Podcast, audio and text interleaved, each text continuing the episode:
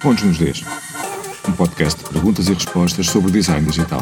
Eu sou a Joana Rita Souza, sou filósofa, sou estratega digital e estou aqui para fazer perguntas. Eu sou Jorge Oliveira e estou cá para responder. Pode ler-se no website da Active Media, na parte do. aquela parte em que as pessoas dizem quem somos, Uhum. Estou aqui a fazer para onde vou, não é? Aquele manifesto existencial. Pessoas que criam e desenham para pessoas. Hum, Certo. Então, isto é só bonecada ou o que é que se passa aqui na Active? Que bonecadas são estas que se fazem desde 2002? São. Eu acho que não são só bonecadas, sabes?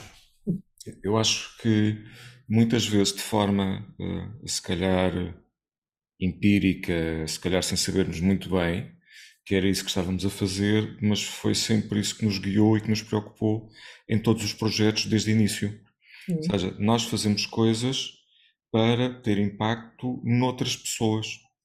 Uh, Dou-te casos muito, muito concretos. Quando nós fizemos os nossos primeiros uh, projetos de Digital Signets, era muito importante para nós passar tempo nos sítios onde íamos instalar os ecrãs. Porque queríamos perceber as pessoas que estavam lá, o que é que o comportamento delas, a cultura, uh, as dinâmicas do espaço, etc. E era muito difícil quando nos diziam: Ah, este projeto são lojas aqui na Noruega, o que é que podem fazer para aqui? Muita coisa, mas eu não sei quem é que está aí, não, não, não vejo as pessoas, não, não as conheço, não sei o comportamento delas. Ou quando resolvemos fazer o nosso famoso site para homens divorciados. Estávamos a fazer aquilo com pessoas na nossa cabeça. E, e isso é uma coisa que sempre, depois com o tempo, vai se consolidando e há um dia em que isso acaba por ser uma frase. Mas que é verdade, o, o, a preocupação com as pessoas, a preocupação com a audiência, com o receptor da nossa mensagem, foi uma coisa que sempre nos preocupou e que sempre nos guiou naquilo que fazemos. Portanto, eu acho que não é só bonecada. Ou seja, o, o cliente da Active não é o cliente que contrata a Active, são as pessoas que vão interagir com, aquilo, com o produto ou serviço que há, no, no qual a Active teve um papel na, na, na, sua criação, não é? Ou seja, vocês estão sempre a pensar não só no cliente que, é, que vos contrata, mas nos terceiros, não é? Na, naqueles que vão interagir, naqueles que vão.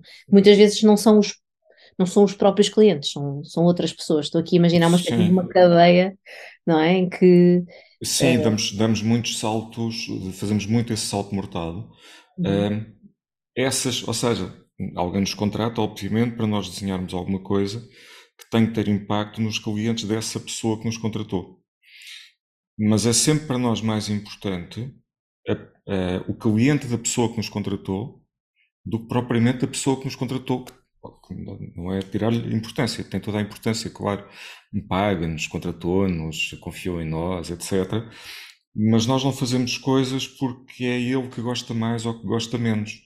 É o público dele, a audiência dele, vai ou não vai perceber aquilo que está a ser feito, vai ou não vai entender, vai ou não vai converter, como, como agora é habitual dizer-se, vai ou não vai ter impacto no negócio da pessoa que nos contratou. Essa é a nossa preocupação. Um, aquela coisa de o, o senhor diretor quer isto tudo em azul porque sim. Fantástico. E o que é que os clientes do senhor diretor têm a dizer sobre isso? Um, é, esse, esse, é o nosso, esse é o nosso foco, essa é a nossa preocupação. Um, eu gostava que falasse um pouco sobre o site dos homens divorciados. Uh, eu já ouvi esta história, porém, muitas das pessoas, vou imaginar, não digo todas, mas vá, muitas, muitas, muitas das pessoas que estão aqui a ouvir, possivelmente não sabem desta história. Eu acho que é, pode ser eh, uma boa forma de ilustrar aquilo que a Active faz desde 2002. É, é uma história, é uma história pá, bastante divertida, cabeluda e comprida, mas eu vou tentar, vou tentar resumi-la da forma mais, mais airosa que, que temos. Em 2002, obviamente, para uma, para uma agência que está a começar, não havia muito que fazer, portanto, havia muito tempo livre, havia muita disponibilidade para fazer coisas. E entre propostas, tentativas de trabalhos, reuniões, etc., sobrava, sobrava esse tempo. E esse tempo foi precioso para, de repente, haver espaço para algum disparate. Este disparate começou porque, na altura, nós tínhamos um sócio que estava divorciado e que todas as semanas, à quinta ou sexta-feira, se queixava não sei o que é de fazer este fim de semana, o que é que um homem divorciado pode fazer, a minha vida.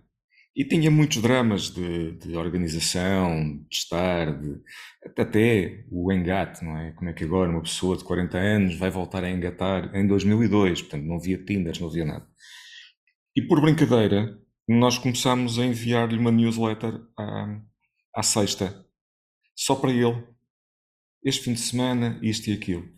E houve um dia que, no meio disso, nos ocorreu Uh, e depois houve, houve, algumas coisas que fizeram o trigger, saíram nessa altura estatísticas dos divórcios um, em Portugal que tinham disparado uh, brutalmente, uh, havia um conjunto, um conjunto de coisas, e nós de repente pensámos: bom, se, se este nosso amigo está nesta situação, vamos imaginar que há muito mais homens nesta situação.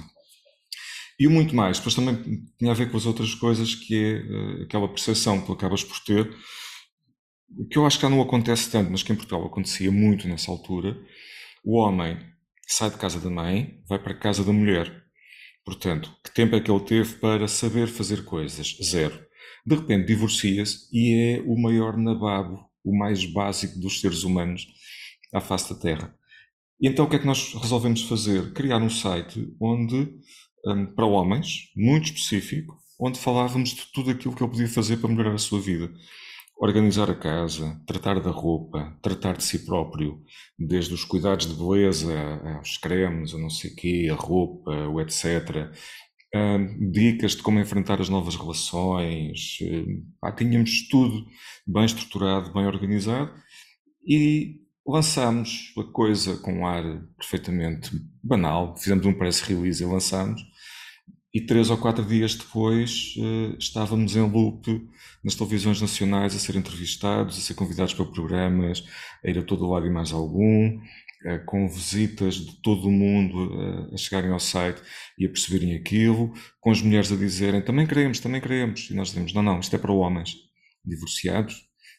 vocês têm demasiada informação, já têm que chegar, não precisam. Os homens sim precisam, portanto, nós estamos a trabalhar para este, para este target. Aí foi um projeto muito divertido enquanto durou, que, que depois, eu diria que por várias questões, e talvez uma delas tenha sido o, o, era uma coisa de nicho, é uma coisa que aconteceu demasiado cedo no universo digital.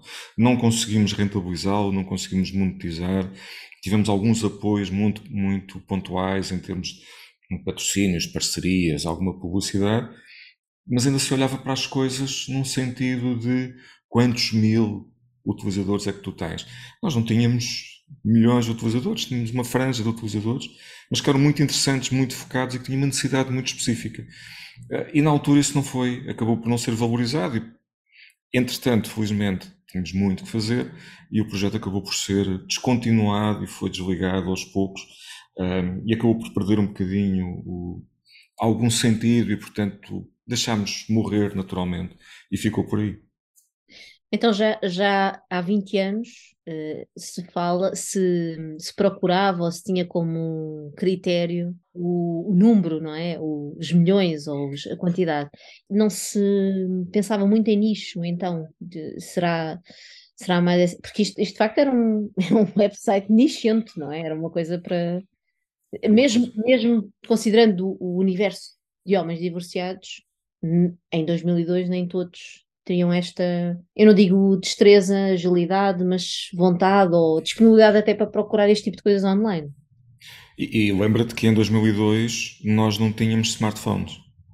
Verdade. E não havia, e não havia redes sociais. Uhum. E não havia um conjunto de coisas que tu tens hoje e que às tantas poderiam facilitar bastante o, o acesso a um, a um site de nicho, não é? Portanto, aquilo era uma coisa que tu tinhas que chegar a casa, no trabalho, o que fosse, abrir um site, digitar o endereço, ir ao site ver, etc. Portanto, era um processo, hum, era um processo que foi muito de, de passa-palavra e muito sustentado em termos de crescimento na, nos meios de comunicação tradicionais.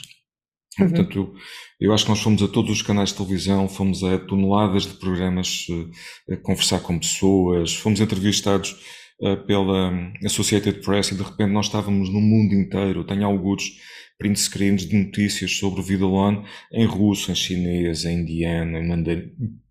Eu, a única coisa que eu percebo nessas notícias é Vidalon e às vezes o meu nome. Tudo o resto eu não sei o que é que lá está escrito. Okay, e, e isso foi um, uma explosão um, total. Mas não vi nada daquilo que temos hoje, e portanto não, esta noção de nicho era ainda mais custosa de trabalhar, porque ah, não, não tinhas um nicho no mesmo sítio. É? Uhum, nós durante algum tempo tivemos um fórum associado a esse site, e naturalmente, a Buma de, de, Portugal, isso deu origem a jantares, encontros, eu acho que até houve novas relações a partir daí. Um, mas era aquilo, portanto, se tu querias participar da conversa, tinhas que te juntar especificamente àquela comunidade para ter uma trabalheira, um, a passagem de informação e, de, e, a, e, a, motivação das pessoas para chegarem ao, ao site.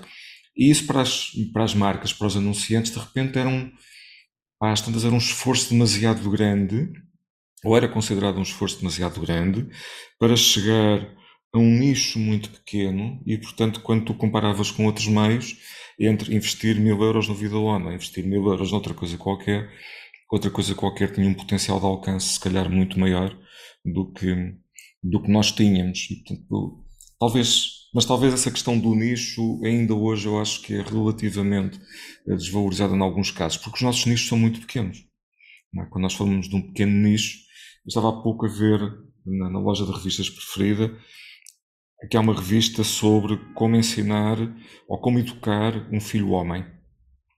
Ah, isto é um absoluto nicho hum, e, portanto, é, é, a coisa mais específica do mundo. É, tens filhos? Tenho. Tens um filho rapaz? Tenho. Está aqui uma revista com artigos sobre como ensinar um rapaz para o, os dias de hoje.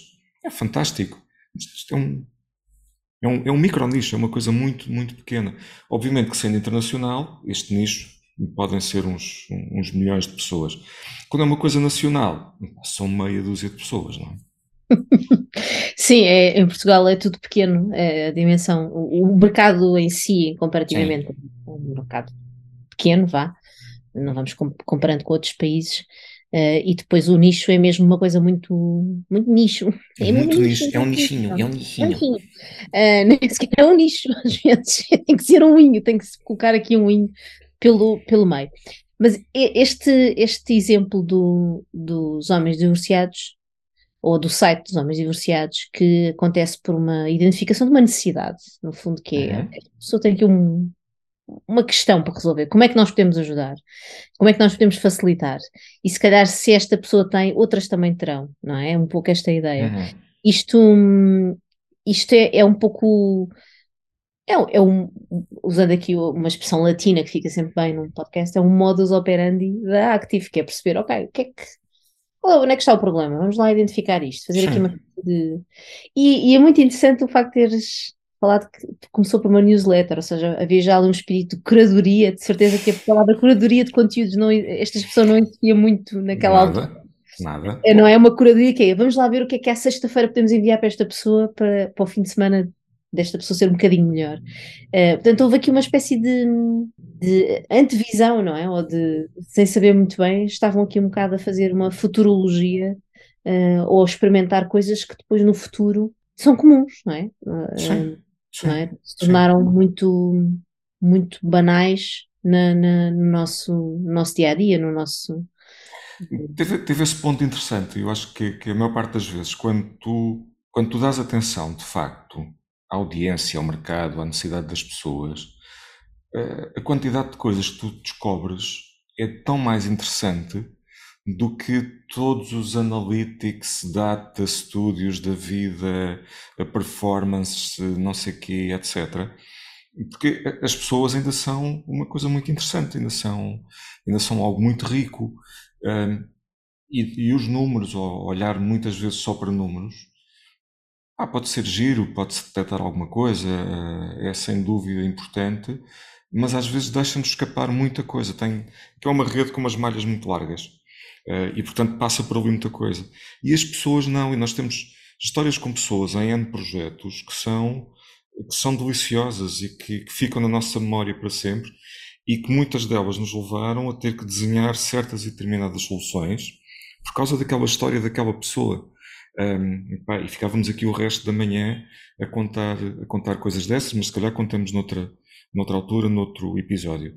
Mas é, essa, essa riqueza, ou percebermos essa riqueza, leva-nos a ter, a ter ideias, a tomar ações, a desenhar coisas que podem efetivamente ser pá, muito fora do tempo, muito, muito anteriores ao, ao seu tempo. Eu lembro, nessa altura, havia uma coisa muito engraçada que funcionava no Outlook, que era uma espécie de rede social, eu já não lembro como é que aquilo se chamava, era um, um add-on que tu punhas no Outlook, em que de repente tinhas o perfil da pessoa, ias buscar mais alguma informação que ela tinha e o site dela e etc. E aquilo já era uma coisa fascinante. Uh, eu já usava aquilo para seguir algumas pessoas e para ir percebendo o que é que algumas pessoas faziam, exatamente por causa da questão de curadoria de conteúdos. Uh, eu lembro-me que uma vez um cliente me perguntou: Pai, estou LinkedIn, tu achas que isto é mesmo interessante? Mandaste um convite, isto é o que mesmo?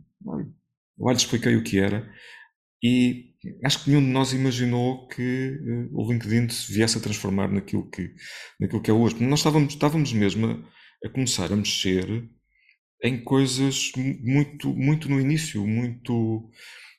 Eu lembro-me que nós, quando começámos, em 2002, o ADSL tinha começado a existir três meses antes. Portanto, o ADSL, para quem não sabe, tinha uma largura de banda de 500 capas. Nós hoje estamos em 5G. Eu não sei se as pessoas sabem mais ou menos o que é isto, ou pessoas que tenham nascido depois de 2002 tenham alguma noção do que é isto. Quando as minhas filhas vão em casa se queixam, a net está lenta, e que eu vou ver e só está a 30 megas, pá, coitada, está mesmo lenta. É? Nós começámos com modems a 20 capas ou 24 capas. Portanto, o ADSL tinha começado nessa altura. Não havia banda larga em todo o lado, não havia, não havia smartphones, não havia nada. Tudo isto era muito era muito embrionário, portanto era quase que brincar com as coisas, era quase que deixa ver o que é que isto vai dar. Será alguma coisa, não é? Não sei, deixa, vamos brincar, vamos ver. É, e esse espírito deixa, deixa lá ver o que é que isto vai dar, continua na Active 20 anos depois? Olha, nós tentamos que sim, nós tentamos que sim. E, e há aqui algumas pessoas que são responsáveis por, por tentando manter, manter esse espírito e de vez em quando olharmos com ah, com algum despudor, com alguma ironia, até com algum sarcasmo, ou mesmo com alguma estupidez ou idiotice um, para coisas. Hum, e isso continua, isso continua a fazer falta, porque é, é também muitas vezes desse, desses olhares mais desprendidos, ou em que às vezes estamos a rejeitar coisas, não é? Estamos, estamos a, a tirar fora informação que nos mandam e nós não queremos sequer olhar para elas. É uhum. tipo, ok, obrigado, mas não, não, não quero ir por aqui. Quero, quero dar outra volta, quero dar outro passeio, quero olhar para as coisas de outra, de outra maneira. Eu acho que tentamos, tentamos manter isso. Nem sempre é possível, ou às vezes, como em tudo na vida, apanham-nos um bocado mais cansados. Mas mais tarde ou mais cedo, há um momento, mesmo quando nos apanham nesse momento mais cansados, há um momento no projeto em que nós acabamos por estar um dia mais frescos.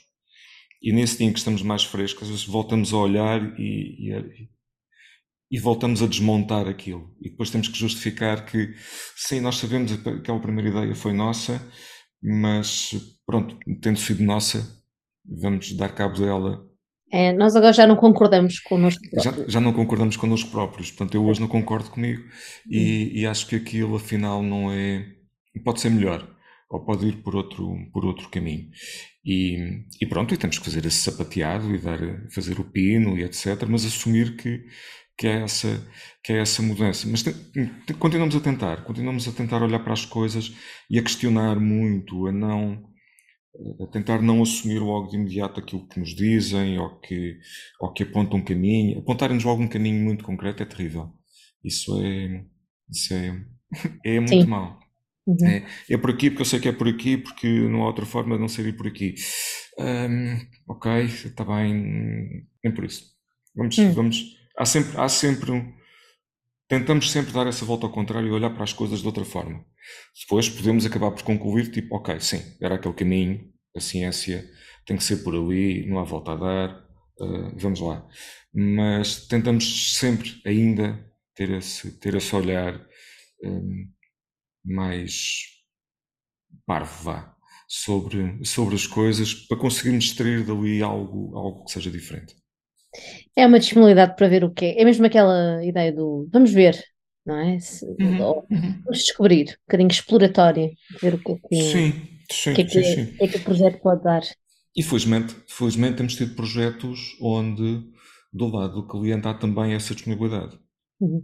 Pá, isso é tão bom quando, quando acontece, porque é também ele estar de repente perceber a visão, perceber a mais-valia que pode vir disso e de repente estar disponível para, tá bem, vá, é, chafurdem para aí, vejam para aí o que é que isso dá e depois afinamos e testamos, etc. Ou em caso de dúvida, há sempre aquela velha, aquela velha máxima que é ok, isto não é, nós estamos a fazer uma coisa que é de pedra, não estamos a fazer uma escultura de pedra e se ficar assim é assim para, para, a vida toda. Não, nós estamos a trabalhar em digital, portanto hoje a ideia é esta, mas afinal percebemos que não, não responde, não é aquilo, qual é a dificuldade de mudar uh, ou ajustar um layout, ou ajustar uma navegação, ou acrescentar uma coisa ao menu, ou mudar o nome de um botão, ou fazer uma coisa qualquer, se de repente se percebe que olha, era agir, mas ninguém percebe aquele botão, ninguém percebe aquele texto, assim não vai, temos que mudar. Mudamos, mas mais uma vez estamos a olhar para as pessoas e ver o que é que elas nos dizem, porque nós desenhamos para elas, são elas que têm que nos dar o feedback. Se aquilo for se corresponder, fantástico. Não corresponder, erramos, temos que corrigir e melhorar a coisa. Pontos nos Ds. Um podcast de perguntas e respostas sobre o design digital.